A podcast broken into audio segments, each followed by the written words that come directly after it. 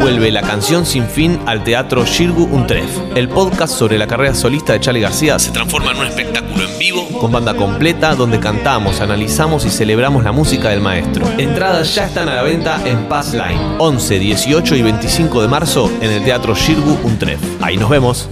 Ahora sí, Abulia Mundi. Así se llama la columna de nuestro querido Santiago Levi. Así se llama la columna. Hola Fito, hola Pitu, Hola, hola, de vuelta. Este, esta columna yo le quiero poner un montón de empeño. Porque la pensé mucho, no es una columna más, este, lo, lo- lo digo de entrada para que luego me juzguen este, duramente si es necesario. ¿Por qué Abulia Mundi? Esta- este nombre raro, en medio en latín, es em, una alusión a el título del último libro del filósofo eh, español Paul Preciado, que es Disforia Mundi. Lo que dice Preciado en ese libro, un libro indispensable, de lectura indispensable para cualquiera que quiera tratar de entender un poquito este momento tan complejo de la cultura, de la ecología, de la política, lo que dice Preciado allí es que eh, la disforia, es decir, este estado, lo contrario de euforia, este estado más un poco de bajón, de sentirse mal, de estar este, enquilombado con los propios sentimientos, de fastidio, que la psiquiatría clásicamente medicalizó y eh, tomó como un estado patológico, es, en la propuesta de Preciado, en realidad un indicador de disconfort con el estado de cosas en el mundo y por lo tanto esa disforia debería ser tomada como el principio, dice él, de la revolución. No. Lo que él llama revolución no es lo mismo que lo que llamaban este, Fidel y el Che Guevara, no es lo mismo que lo que hablaba Marx y Engels, sino que este, Preciado habla de una revolución que tiene que ver también con la esfera sexual, con la esfera íntima, con los tipos de vínculos, con la libertad para elegirse a sí mismo y a sí misma, a sí misma, etcétera, etcétera, y hace toda una crítica muy profunda de lo que él llama el capitalismo petrosexo racial. Petro por el petróleo, por, por- porque tiene una pata, digamos, en la explotación extractivista destructora del planeta, sexo por esta definición binaria de masculino-femenino, muy patriarcal, y racial porque racializa a los cuerpos y discrimina a los cuerpos, sobre todo a los cuerpos del sur global. Eh, la propuesta de Preciado es muy interesante. Ahora, a mí se me ocurrió agarrar en ese mismo espíritu, o en un espíritu parecido, que también es bastante Foucaultiano, por Michel Foucault, el filósofo francés, y ponerle esta columna como título Abulia Mundi. Porque esto no es una idea original, yo no soy una persona de ideas originales, a lo sumo, si algún modesto mérito tengo, es el de vehiculizarlas este, con, con- con alguna clase de coherencia. Eh, no reclamo ninguna originalidad. Abulia también es un término que viene de la salud mental, de la psiquiatría, y quiere decir falta de voluntad. Falta de ganas, falta de fuerza, abulia, acompaña algunas enfermedades mentales, pero en este caso yo lo quiero poner como síntoma de época, como síntoma de época de la generación más joven que por distintas razones que trataré de al menos este, señalar de manera preliminar, se ha quedado sin futuro. La gente más joven en nuestras culturas ya no vive pensando que el futuro es mejor que el presente. Cómo crecimos nosotros, los que tenemos más de 40, más de 50, etc. Eh, era una experiencia muy común en la educación, en la educación familiar, en la educación formal, escuchar que siempre había algo un poco mejor por delante. Eh, eso es muy vecino al concepto de utopía, que a su vez es el motor que mueve la militancia, que mueve la, la- la- la acti- activación, este, la participación activa en pensamiento y en acción para que cambien cosas en el mundo y el mundo se vaya transformando en un lugar mejor. Sí, tenés que pensar que eso es posible. Tenés que pensar que eso es posible. Hubo una época, este, hubo muchas épocas en la historia de la humanidad, pero más cercano a nuestra experiencia vital, una época en la mitad del siglo XX, donde la experiencia de la utopía era una experiencia muy palpable. Los movimientos de, por los derechos humanos en distintos países del mundo, las luchas de las minorías raciales, como por ejemplo los afroamericanos en Estados Unidos, la lucha de las mujeres, la lucha de, Sí, de los este, estudiantes, de los de los estudiantes, pacifistas. el mayo francés, la revolución cubana, la revolución nicaragüense, Vietnam. Había un conjunto grande, el movimiento hippie, el movimiento hippie de hagamos todos el amor y no la guerra, la este, píldora anticonceptiva. pero un par de años se, se la dieron con la contra la pared. Sí, hubo, la lucha fue este, importante, el pensamiento fue importante, las consignas del Mayo francés siguen totalmente vigentes, por ejemplo, eh, seamos prudentes, pidamos lo imposible. ¿Y ahora dónde estamos? De repente pasó algo, chimpún, y estamos en una época donde la juventud, los menores de 35, no es que no conocen el concepto de futuro, sino que viven sin él. Habrá excepciones, pero los y las jóvenes de esta época, lo conversaba el otro día con mis hijas, no tienen ese anhelo por un futuro mejor, ese anhelo por un futuro mejor y son una generación que se caracteriza por, yo diría, tres o cuatro cosas, por ejemplo, el aislamiento, el arraigo en el presente, el consumo como uno de los objetivos principales, no me refiero a sustancias, sino el consumo comercial, la desconfianza, la desconfianza de las consignas, de la política, del romance, etc. El hedonismo, que tiene mucho que ver con el uso de las redes sociales también. Sí. Es decir, lo que me importa es lo que me hace bien a mí, los demás que se jodan. Eh, y el acostumbramiento y tolerancia a las realidades que están construidas tipo Truman Show, muchas veces por este, las redes sociales. Es muy loco porque al mismo tiempo son varios puntos en común con una generación más grande, pero que ya vivió algunas cosas, fracasó o vio el mundo fracasar y tiene un- y se presenta frente- con cinismo frente a ese futuro. No es que es que no es que no ve un futuro, alguna vez lo vio y se le, y se le apagó ese futuro, algo así. Es muy buena la palabra que vos usás, Fito, cinismo. Cinismo es el resultado de todo un proceso de burnout, de incineración pulsional, de vaciamiento pulsional que culmina con una deshumanización que llamamos cinismo, que es perder la confianza y la ternura en relación a la posibilidad de que eh, el otro me esté diciendo la verdad, que las cosas sean ciertas, de que haya un futuro mejor, etcétera. Un subtítulo para esta columna Abulia Mundi podría ser La sal no sala y el azúcar no endulza, que me parece una frase brillante de Charlie García, que es como decir, aquello que antes tenía sentido dejó de tener sentido. Vos le pones sal y ya no, te, no, no, no, no, no tiene gusto a salado, le pones azúcar al café y no tiene gusto a dulce. Es un poco la sensación política que tenemos los que hemos conocido una existencia con utopía, es esa, la sal no sala y el azúcar no endulza. Vivimos una época de discursos fraccionados. El feminismo por un lado, el ecologismo por otro lado, los veganos o lácteo vegetarianos que tienen todo en ideología muy comprensible y muy amorosa en relación a los seres vivos, a la naturaleza, a los vegetales, a los animales, y la aplican a sí mismos para que sus propios cuerpos o sus propias cuerpas eh, vivan de mejor manera, pensando en algunos animales de granja, etcétera, sin pensar demasiado en qué le pasa al resto de las cuerpas en el mundo, sobre todo a los millones de chicos que se mueren por desnutrición todos los años.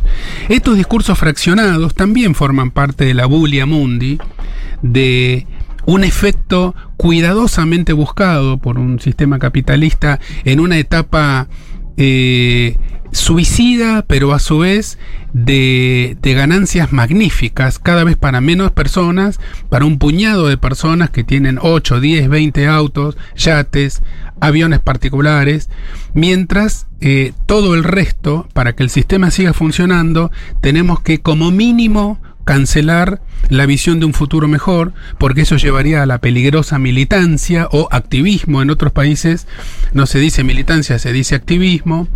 Eh, y como máximo cancelando no solamente la noción de futuro, sino directamente la pretensión de que los demás vivan tan bien como yo o yo tan bien como los demás. Esta eh, individualización a ultranza, esta eh, vida íntima metida hacia adentro, como en el cuento Casa Tomada de Cortázar, que, que es un cuento interesante para analizar otro día, algunos lo leen como un cuento antiperonista, pero en todo caso es una pareja que se va retrayendo y metiendo en la habitación del fondo porque escucha ruidos y cada vez se queda más sola, hasta que ya no tiene más a dónde irse y después se queda sin casa. Nos está pasando un poco eso en lo mental. El otro día escuchaba yo una encuesta que dice que eh, para octubre de este año el 40% de la masa de votantes va a tener menos de 35 años. Entre 16 y 35 años. Y el 50% menos de 40 años. ¿Qué quiere decir?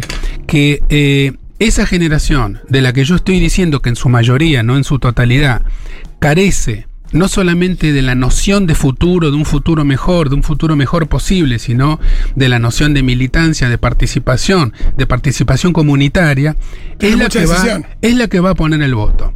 Y es la que va a definir la elección este año. Entonces, cuando vienen los sociólogos o los políticos y dicen, pero ¿cómo puede ser que un payaso como Milei tenga tanta intención de voto? Bueno, vayan a buscar acá, vayan a buscar en la Bulia Mundi, en la falta de discurso de esperanza, en la falta de discurso de futuro, en la falta de sensación de injusticia, que es la que mueve la polea de, este, del pensamiento y después de la búsqueda de caminos para, para una salida colectiva.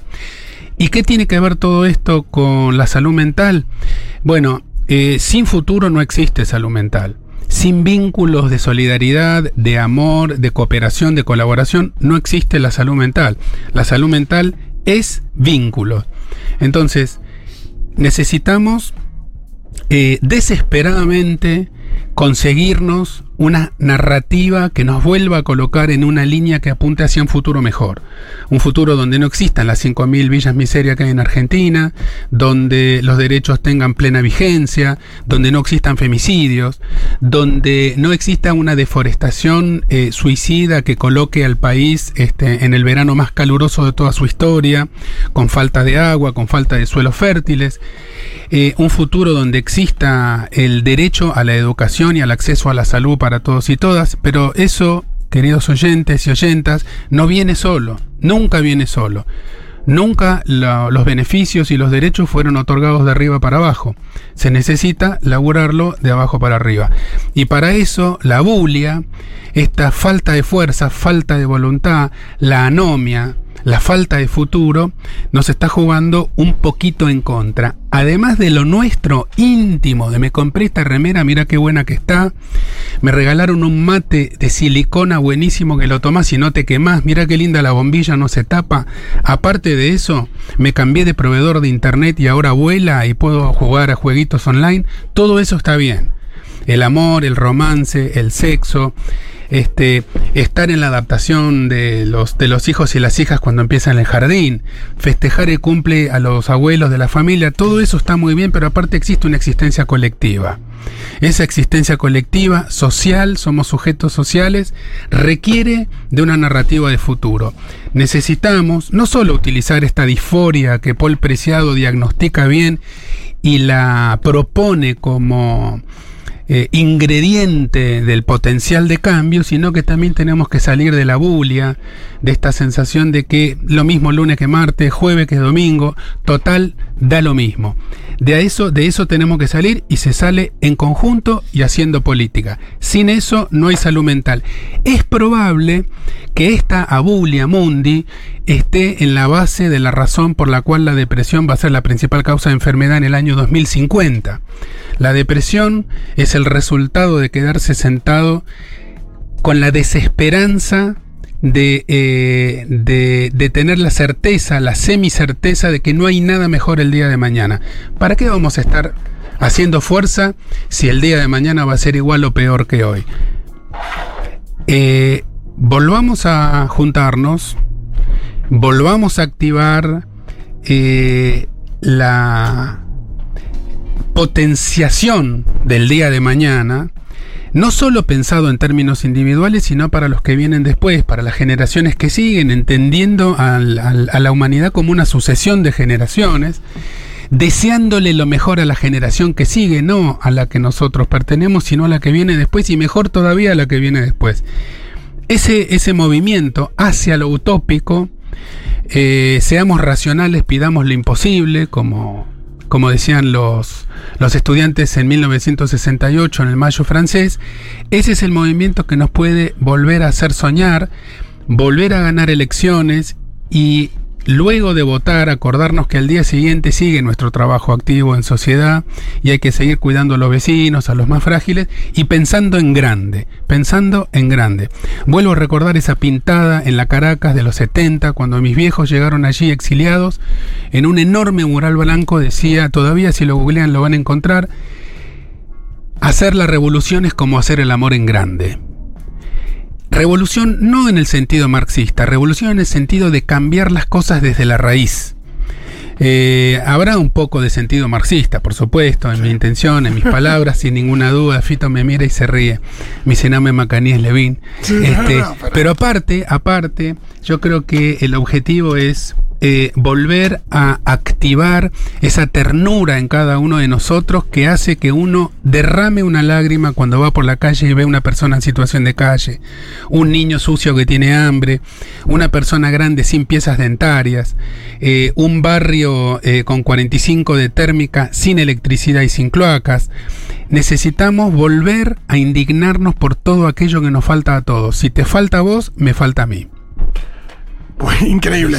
Te la veaste, no paraste. Eh. Arrancó la campaña. No, increíble. Yo casi que iba tomando nota. Este tiene que ser el discurso de campaña. Y No, por ahí vamos, eh, vamos, pim, pim, pim, pim. No, pim. nada que decir.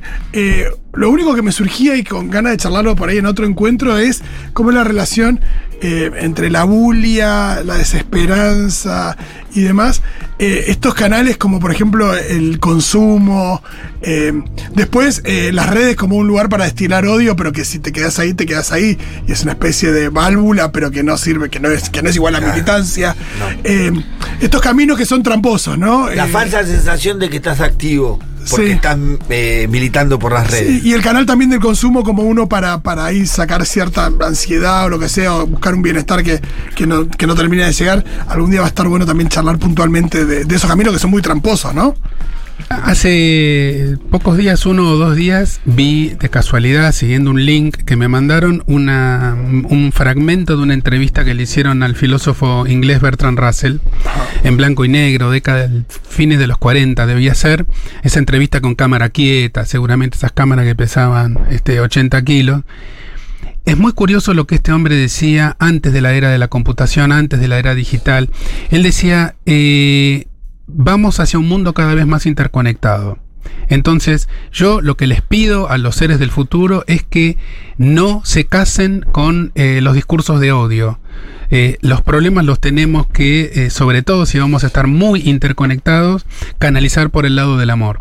Me sorprendió muchísimo muchísimo esa, esa intuición de futuro de un tipo. Para eso sirven los filósofos y las filósofas. Necesitamos filósofos y filósofas. Necesitamos jóvenes que no estén pensando si se van a hacer millonarios, si van a tener empresas este, de más de mil millones de dólares, los unicornios. Necesitamos jóvenes que estén pensando cómo hacer para que todos los que están alrededor vivan un poco mejor. Para eso, entre muchas otras cosas, necesitamos filosofía, las artes, todas las artes, la música, el teatro, las danzas folclóricas, la música clásica. Necesitamos todo, la poesía, la escritura. De las artes viene la utopía y de la política también. Hermoso. Tenemos audios, a ver. Hola mesa, mira, sí, me viene bárbaro esto que está contando Santiago porque ayer, ¿no? Digo como para darle forma a lo que nos pasa, tengo 30 años y ayer me junté un rato con mi familia y, un poco surgía eso, que el mañana es mejor, bueno ya no, no, no, no sentimos eso. Si viene el fin del mundo que llegue ya. Bueno, este, está muy bien dicho por la oyenta, creo que no dijo el nombre, este, le mando un beso, este, con la esperanza de que tu futuro sea mejor mañana, pero, pero, para que tu futuro sea mejor mañana, eh, tenemos que volver a pensarnos en primera persona del plural. Las pequeñas felicidades íntimas no alcanzan para configurar una felicidad colectiva y eso es la equidad social, es la felicidad colectiva. Hermoso. ¿Qué más? A ver. Asegurales cómo andan. Soy maestra de niñas de tercer grado y se revé esto que está contando Santiago. Eh, la sensación que tengo yo al conocerles es de niñas que piensan que el otro es un rival absoluto y que hay que destruirlo, por supuesto que simbólicamente, a veces también físicamente, pero que se, mm, me, cuesta mucho encontrar los momentos de ternura, de en, en qué momentos se están mirando con ternura, en qué momentos están hablando con amorosidad. Eh, es todo disputa y conflicto. Bueno, yo ya lo, lo conté al aire, esto lo dice una profe de primario, que es trabajo, trabajo impresionante el de los profes de primario. Eh, le preguntaron una vez a Margaret Mead, una de las fundadoras de la antropología moderna a principios del siglo XX, cuándo había nacido la cultura. Y ella dijo, eh, nosotros encontramos una tibia con una fractura eh, curada, hecha callo.